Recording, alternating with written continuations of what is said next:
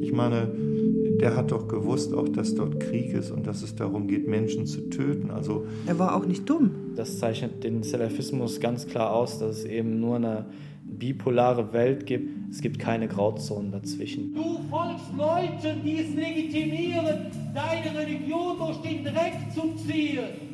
Ist das Islam? Das ist der größte Schwachsinn. Allah kann es mir nicht erklären. Ich weiß es nicht. Bilals Weg in den Terror. Eine Radio- und Podcast-Serie von Philipp Meinhold. Folge 5. Chat mit einem Toten. Dies ist die fünfte und letzte Folge der Serie und noch immer sind Fragen offen. Wann und wie ist Bilal ums Leben gekommen? Wer war der Bekannte, mit dem er ausgereist ist? Wer waren seine Kontakte in der dschihadistischen Szene? Es gibt vermutlich einige Freunde Bilals, die mehr wissen, als ich für diese Serie recherchieren konnte. Doch es gehört zu den Geschichten vom IS auch dazu, dass Dinge im Unklaren bleiben. Die Aufklärung gleicht einem Puzzlespiel. Und manche Eltern werden wahrscheinlich nie erfahren, was mit ihren Kindern in Syrien passiert ist. Im Fall von Bilal stoße ich allerdings auf eine zweite, bislang unveröffentlichte Audionachricht, die Aufschluss darüber geben kann, was mit ihm geschehen ist. Zunächst möchte ich aber noch einmal der Frage nachgehen, wer seine neuen Freunde waren, mit denen er sich laut Pastor Wilm radikalisiert hat. Eine richtige Zelle, so der Pastor, sei da entstanden. Ich frage Bilals ehemaligen Lehrer Christoph Behrens, ob er weiß, wer die anderen waren. Pastor Wilm hat Florent außerhalb der Schule wahrgenommen und wir haben ihn innerhalb der Schule wahrgenommen. Und innerhalb der Schule gab es natürlich zwei, drei, vier Jugendliche, die dann ähm, mit ihm unterwegs waren, aber das war nicht eine Gruppe, die sich radikalisiert hat. Und außerhalb der Schule hat er sich dann mit seinen neuen Bekanntschaften dann abgegeben. Deswegen unterscheidet sich die Wahrnehmung von Pastor Wilm von unserer Wahrnehmung natürlich muss sich auch unterscheiden. Ich fahre noch einmal zu Pastor Sikard Wilm in die St. Pauli-Kirche. Was wissen Sie über die Gruppe, mit der Florent da gemeinsam sich radikalisiert hat? Waren die anderen auch hier im Jugendhaus? Das sind jetzt aber wirklich schwache Erinnerungen. Gibt es eine Gruppe, die heißt Milatu Ibrahim oder so ähnlich? Ja, wobei das ist ja, das ist inzwischen eine Gruppe, die verboten ist und die aus ja. Nordrhein-Westfalen kommt. Das war die Gruppe, die Dennis Kuspert und dieser Österreicher ja, gegründet ja, haben. Aber die, in dem Zusammenhang habe ich diesen Namen gehört. Mhm. Dass sie da zu denen Kontakt gehabt hätten. Milatu Ibrahim. Ich bin überrascht. Milatu Ibrahim gilt als eine der gefährlichsten Gruppen, die es in Deutschland im Dschihadismus gegeben hat. Ihre Mitglieder beteiligen sich an Straßenschlachten mit der Polizei in Solingen und Bonn. Im Juni 2012 wird die Gruppe durch den Bundesinnenminister verboten. Nach dem Verbot ziehen etliche Mitglieder in den Dschihad, darunter auch der Ex-Rapper Desodok alias Dennis Kuspat und der Österreicher Mohamed Mahmoud. Beide zählen zu den bekanntesten IS-Terroristen weltweit. Kann es tatsächlich sein, dass Bilal zu dieser Gruppe Kontakt gehabt hat? Oder war das nur jugendliche Angeberei? Ich habe nur in Erinnerung damals dieser Begriff, der mir damals völlig fremd war, Milato Ibrahim, weil ich dachte, was ist das? Hatte ich das erste Mal gehört, aber ich habe mir das so gemerkt. Und das hieß so. Ich meine, er hatte mit denen Kontakt. Ich treffe mich mit der Islamismus-Expertin Claudia Danschke, um mehr über die Gruppe zu erfahren. Danschke gilt als eine der besten Kennerinnen der islamistischen Szene in Deutschland. Im September 2011 ist hier in Berlin äh, die Milatu Ibrahim gegründet worden von Dennis Kuspert, also Ex-Desodok, und dem Mohammed Mahmoud, der dann aus Wien zurückkam. Und es ist im Grunde genommen eine militante Jugendkameradschaft, die also ganz flache Hierarchien hatten. Also der Wiener, das war der Chef, Desodok war der Pressesprecher und ansonsten ganz flache Hierarchien. Breitete sich dann deutschlandweit aus. Wir hatten dann also überall Dependancen. Es gab da eine Moschee in Solingen, die sowieso schon radikal salafistisch war. Da Berliner Behörden also diese Gruppe hier sehr stark bedrängt haben, sind sie quasi abgewandert nach Solingen und haben dort diese Moschee übernommen, sodass sie auch einen festen Standort hatten. Das ging halt bis zu den Krawallen am 5. Mai in Bonn. Desodok und Milato Ibrahim sahen sich als jetzt der Umsetzer quasi des Kampfes gegen die Islamfeinde hier in Deutschland. Also sie sahen quasi sich als Teil der weltweiten Dschihad-Bewegung. Inwieweit war diese Gruppe auch in Hamburg aktiv? In Hamburg gab es eine ganz starke Szene. Also Salim Ibn Omar war sozusagen der Kopf da. Er war auch in Bonn mit dabei, ist auf den Videos auch zu sehen, als einer der Milato Ibrahim-Kämpfer. Äh, Hamburg war eine ganz, ganz wichtige Dependance. Der Verfassungsschutz schreibt in seinem Bericht für das Jahr 2012, dass spätestens seit April 2012 eine Hamburger Sektion der Gruppe besteht. Geleitet wird diese von einem örtlichen Amir, der wiederum dem Österreicher Mohamed Mahmoud untersteht. Auch nach dem Verbot soll die Gruppe fortgeführt worden sein. Die Hamburger Staatsanwaltschaft hat deswegen Anklage gegen 14 Personen erhoben. Und als es im Mai 2012 in Solingen und Bonn zu Straßenschlachten mit der Polizei kommt, sind auch Hamburger Islamisten dabei. Unter ihnen der aus Pinneberg stammende Salem Omar, ein selbstgewählter Aliasname. Sollen Sie, wenn aber der Prophet beleidigt wird, dann ist mir scheißegal. Wallahi, tut mir leid, dass ich sage, dann ist mir das scheißegal, wenn er, ob die von mir irgendwelche Fingerabdrücke nehmen oder nicht, dann ist mir das egal. Dennoch, nicht unnötig, nicht unnötig. Sie wollen genau das erreichen. Sie machen sich in die Hosen. Sie brauchen nur Allahu Akbar hören. In einem YouTube-Video sieht man Omar mit einem Megafon auf einer Absperrung stehen und die Menge aufheizen. Später verletzt einer der Demonstranten mit einem Messer zwei Polizisten. Auch Salem Omar wird wegen schweren Landfriedensbruchs und gemeinschaftlicher Körperverletzung verurteilt. In Pinneberg war er zuvor im Vorstand der Al-Sunnah-Moschee, in der auch Dennis Kusbat zu Gast war. Also ich habe ihn eben im Kontext von Pinneberg kennengelernt. Ähm, in der Jugendgruppe war er quasi der Desodok von Pinneberg, wenn man es mal so nehmen will. Also er spielt schon eine große Rolle und ich betreue auch eine Mutter, deren Sohn ausgereist ist aus der Hamburger Szene und die Wahrscheinlichkeit ist fast 99 Prozent, dass er tot ist, wahrscheinlich schon im Herbst 2013, nach relativ kurzer Zeit ums Leben gekommen ist. Und dieser junge Mann war halt die rechte Hand von Salem Ibn Omar und ist also auch durch ihn radikalisiert worden. Das Merkwürdige ist, irgendwoher kommt mir dieser Mann aus dem YouTube-Video bekannt vor. Und als ich auf seine Facebook-Seite gehe, weiß ich auch wieder woher. Er ist einer von Bilals Facebook-Freunden und mir durch einen Kommentar aufgefallen. Im März 2015 postet Bilal ein Foto von sich, zusammen mit zwei Glaubensbrüdern. Sie tragen die langen Gewänder der Salafisten und schauen ernst in die Kamera. Etwas Feierliches geht von ihnen aus. Allahu Akbar, Shoyuch, hat Salem Omar kommentiert. Allahu Akbar, Gelehrte. Schon als ich das Foto und den Kommentar zum ersten Mal sehe, kommen sie mir wie eine Ankündigung vor. Ist es möglich, dass Omar etwas von Bilals Ausreise wusste, ihm womöglich geholfen hat? Zumindest vorstellbar ist es. Schon einmal soll er laut Recherchen des NDR einem Freund und Weggefährten geholfen haben, von Hamburg nach Syrien zu gehen. Dem 25-jährigen Gökhan C., ebenfalls Mitglied von Milatu Ibrahim. Wie Bilal ist er unter bisher ungeklärten Umständen ums Leben gekommen. Das letzte Lebenszeichen, das von Bilal bekannt ist, ist die Audiobotschaft, mit der er seine Freunde warnt. Am 7. Juli 2015 macht auf Facebook dann die Nachricht von seinem Tod die Runde. Freunde ersetzen ihre Profilbilder durch Fotos von ihm oder schreiben Beileidsbekundungen an seine Pinnwand. Mein Bruder, ich weiß noch, Boxen, du hast das Herz eines Löwen, Ruhe in Frieden, mein Starker, inshallah kommst du ins Paradies. Mein Beileid, Bruderherz, ich weiß die Zeiten, als wir gemeinsam Koranschule waren. Du warst immer motiviert, was zu lernen.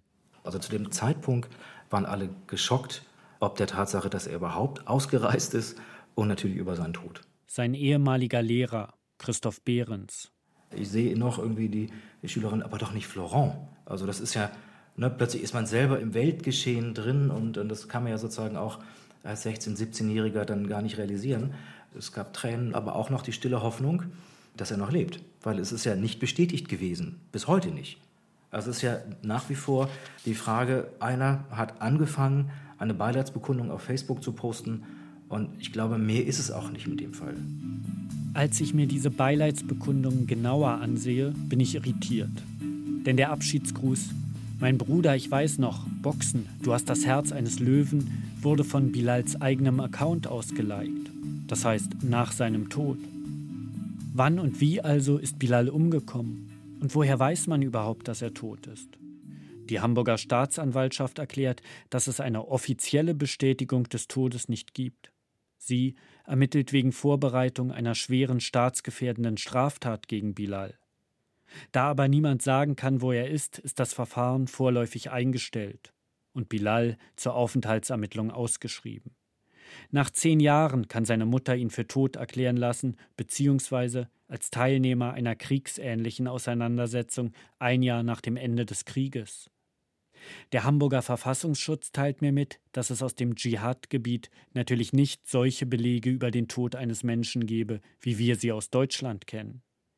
Dennoch sei nach den vorliegenden Erkenntnissen, Zitat, sehr davon auszugehen, dass Bilal ums Leben gekommen ist. Der Sprecher des Verfassungsschutzes, Marco Hase. Die genauen Umstände seines Todes äh, sind bis heute unklar. Nach unseren Erkenntnissen gibt es aber bestimmte Thesen und Vermutungen in der salafistischen Szene, die bis heute geäußert werden. So kann es sein, dass Bilal von IS-Angehörigen selbst vor Ort umgebracht worden sein könnte, als man gemerkt hat, dieser junge Mann hat uns durchschaut, kritisiert die Zustände dort und äh, insofern könnte Bilal als Abtrünniger behandelt worden sein. Ist bekannt, ob er an Kampfhandlungen teilgenommen hat? Die genauen Umstände sind nicht bekannt. Nein. Tatsache ist, seit Anfang Juli 2015 hat Bilal sich nicht mehr gemeldet weder bei dem Schulfreund, mit dem er nach seiner Ausreise in Kontakt stand, noch bei seiner Mutter, mit der er zweimal telefoniert hat. Wie war das? Worüber haben Sie da gesprochen? Diesen Punkt kann ich nicht beantworten. Für mich ist das zu schwer.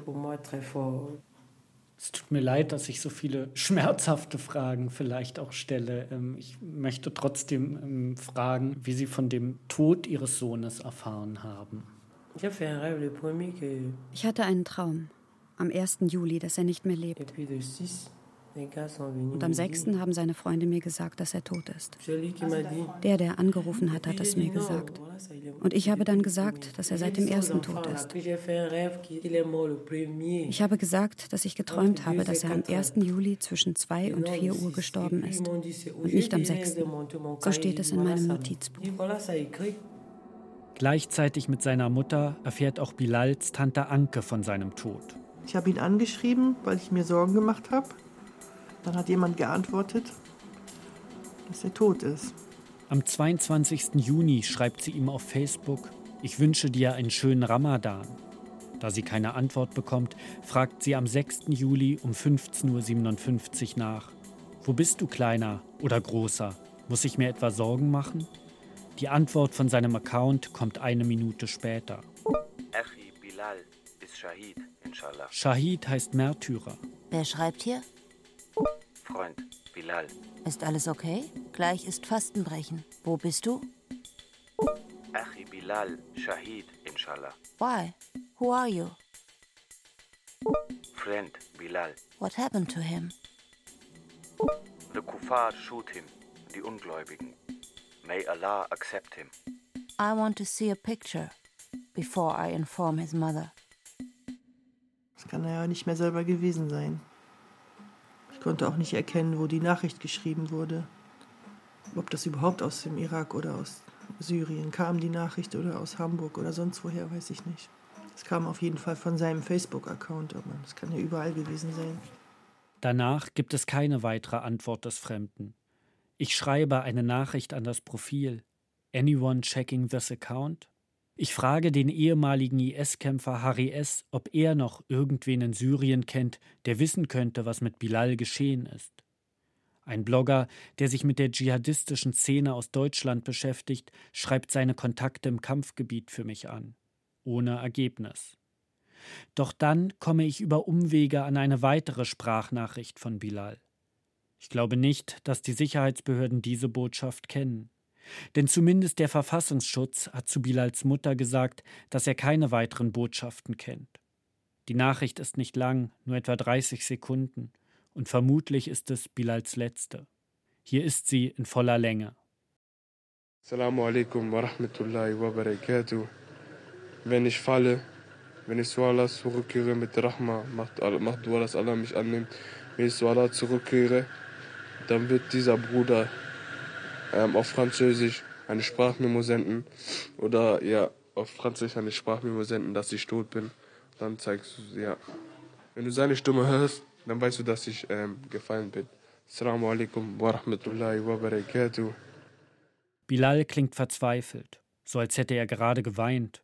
Ich vermute, dass er soeben erfahren hat, dass er an die Front geschickt wird. Nun regelt er schnell seine letzten Dinge. Wenn er fällt, wird ein französischer Kampfgefährte seinen Hamburger Freund informieren. Über den soll die Todesnachricht dann zur Mutter gelangen. Und was wissen Sie durch den Freund über den Tod? Nichts mehr. Nur, dass sie dort in eine Stadt gegangen sind, um zu kämpfen. Aber mehr weiß ich darüber nicht.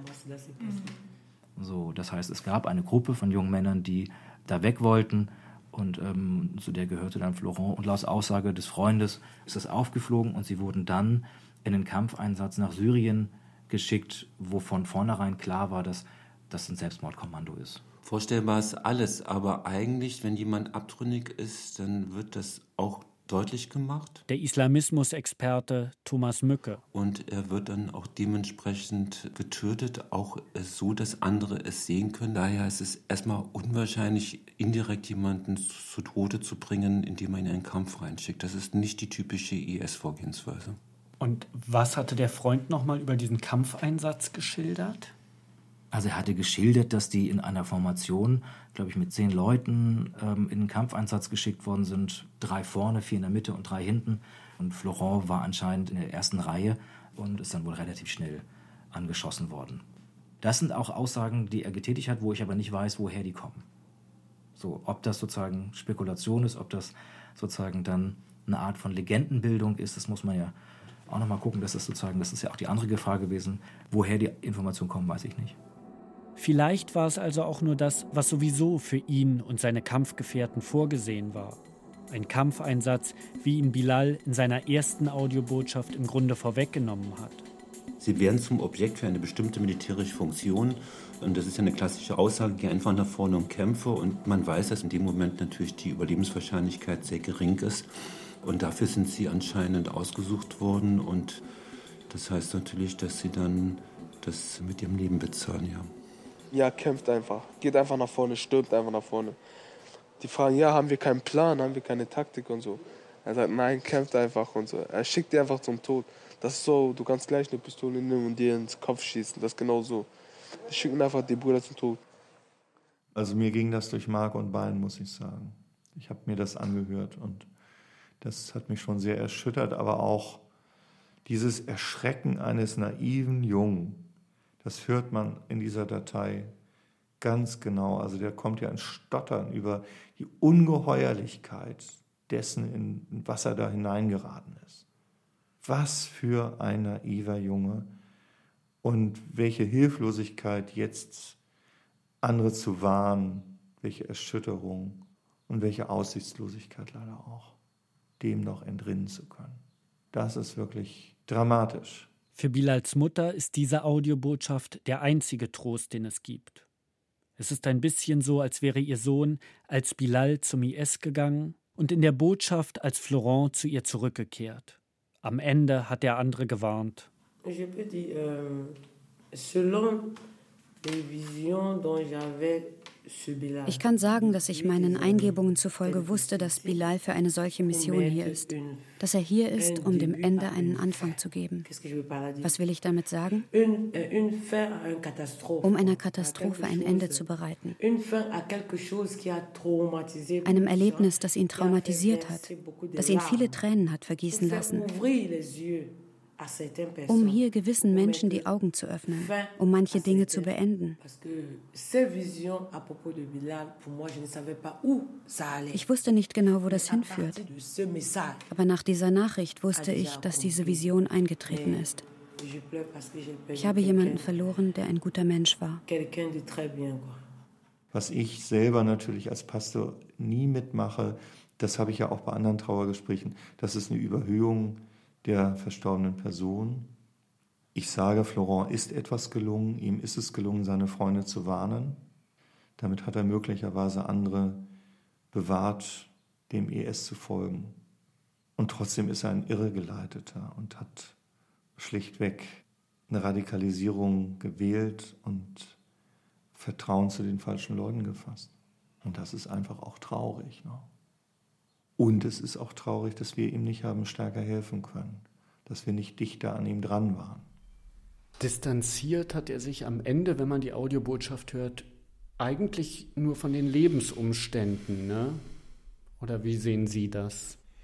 Wenn man sich das genau anhört, lässt sich daraus nicht konstruieren, eine totale Abkehr von dieser Art zu denken, von der äh, moralischen Überlegenheit, von diesem ganzen Denkgebäude des IS. Was ich aber weiß, ist, dass wenn Menschen einen Baustein herauslösen aus einem Gebäude des Totalitarismus, letzten Endes alles auch zusammenbricht. Und das erkenne ich schon aus dieser Audiobotschaft. Es ist die Luft raus oder es ist der eine Stein rausgebrochen aus diesem ganzen Gebäude und jetzt wankt alles. Der ehemalige Salafist Dominik Schmitz hat drei Jahre gebraucht, bis er endgültig aus der Szene ausgestiegen war. Es ist natürlich ein langer Prozess, es ist auch ein langer Prozess hineinzuwachsen. Keiner wacht morgens auf und sagt, ich fliege jetzt nach Syrien, sondern es geht viel voraus. Und beim Ausstieg ist es genauso. Es hätte keine Situation gegeben, in der ich gesagt hätte, oh, das ist doch alles gelogen. Zack, Fingerschnips, doch alles falsch weil das war so tief in mir drin. Man muss erstmal überhaupt die Möglichkeit zulassen, dass man vielleicht doch auf dem falschen Weg ist. So, weil man ist ja davon felsenfest überzeugt, dass man die absolute Wahrheit hat.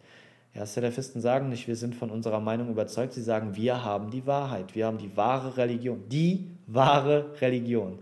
Und das überhaupt irgendwann mal zu hinterfragen, ohne zu irgendeinem Ergebnis zu kommen, einfach mal das in Frage zu stellen, das ist quasi schon Unglaube laut der Ideologie. Und ähm, so fing Das heißt, den Zweifel verbietet man sich, sobald er irgendwo aufkeimt. Genau, sobald er irgendwo aufkeimt, heißt es, es ist eine Einflüsterung vom Teufel.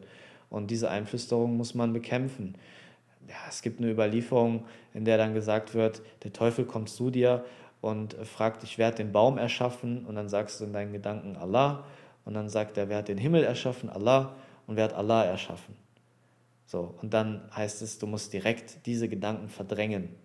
Ja, diese Gedanken darf man nicht zulassen, wenn man zweifelt, wenn man am Koran zweifelt, an Gott zweifelt, am Islam zweifelt, dann ist das Unglaube, dann ist man raus aus der Religion. Das würde bedeuten ewige Hölle. Ich habe in den Monaten meiner Recherche viele verschiedene Erklärungen gehört, warum Bilal anfällig für den Salafismus war. Je nachdem, mit wem ich gesprochen habe je nachdem, wie derjenige Bilal wahrgenommen hat oder was er selbst für Erfahrungen gemacht hat.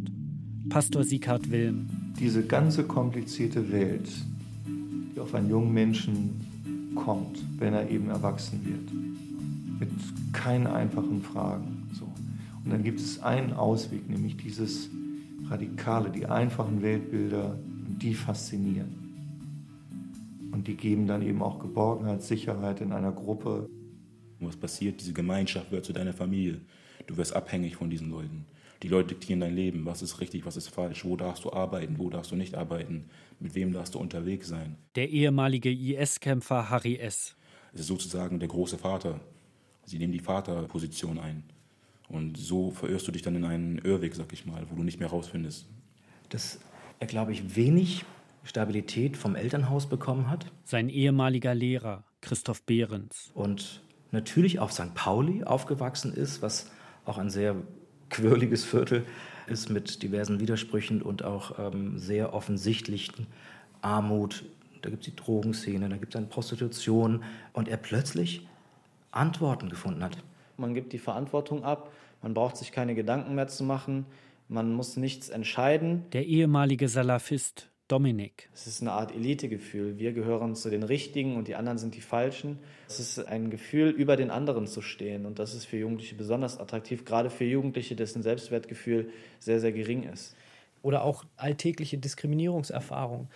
Die mediale Darstellung vom Islam und den Muslimen so. Das macht unheimlich viel mit den Jugendlichen, vor allem die halt hier geboren und aufgewachsen sind und das Heimatland der Eltern nur vom Urlaub her kennen. So, ne? Nadim Gleitzmann, der in Schulen Präventionsworkshops gibt. Ja, das vermischt sich halt alles so. Ne? So die Situation für sie selbst hier in Deutschland oder erstmal im Stadtteil in Deutschland, die weltpolitische Lage, ja, die alltäglichen Herausforderungen. Das sind oft einfach nur Zufälle, die da greifen in gewissen Lebenssituationen, in, in einem gewissen Alter. Aber ich hätte natürlich gewappnet sein können. Wäre ich mental stärker gewesen, selbstbewusster gewesen, hätte ich mich selbst akzeptiert und geliebt, dann hätte ich sagen können, nein, nein, möchte ich nicht. Wahrscheinlich stimmt das alles ein bisschen. Wahrscheinlich ist es gerade die Kombination all dieser Dinge, die dazu geführt hat, dass Bilal zu den Salafisten gegangen ist und am Ende nach Syrien zum IS. Was all diese Antworten aber ebenfalls zeigen, auch wenn Bilals Weg in den Terror dort geendet hat, in diesem fernen Krieg, den wir aus den Nachrichten kennen, begonnen und stattgefunden hat dieser Weg hier, bei uns. Verführt werden Fetzen, Sitzen, gebrochen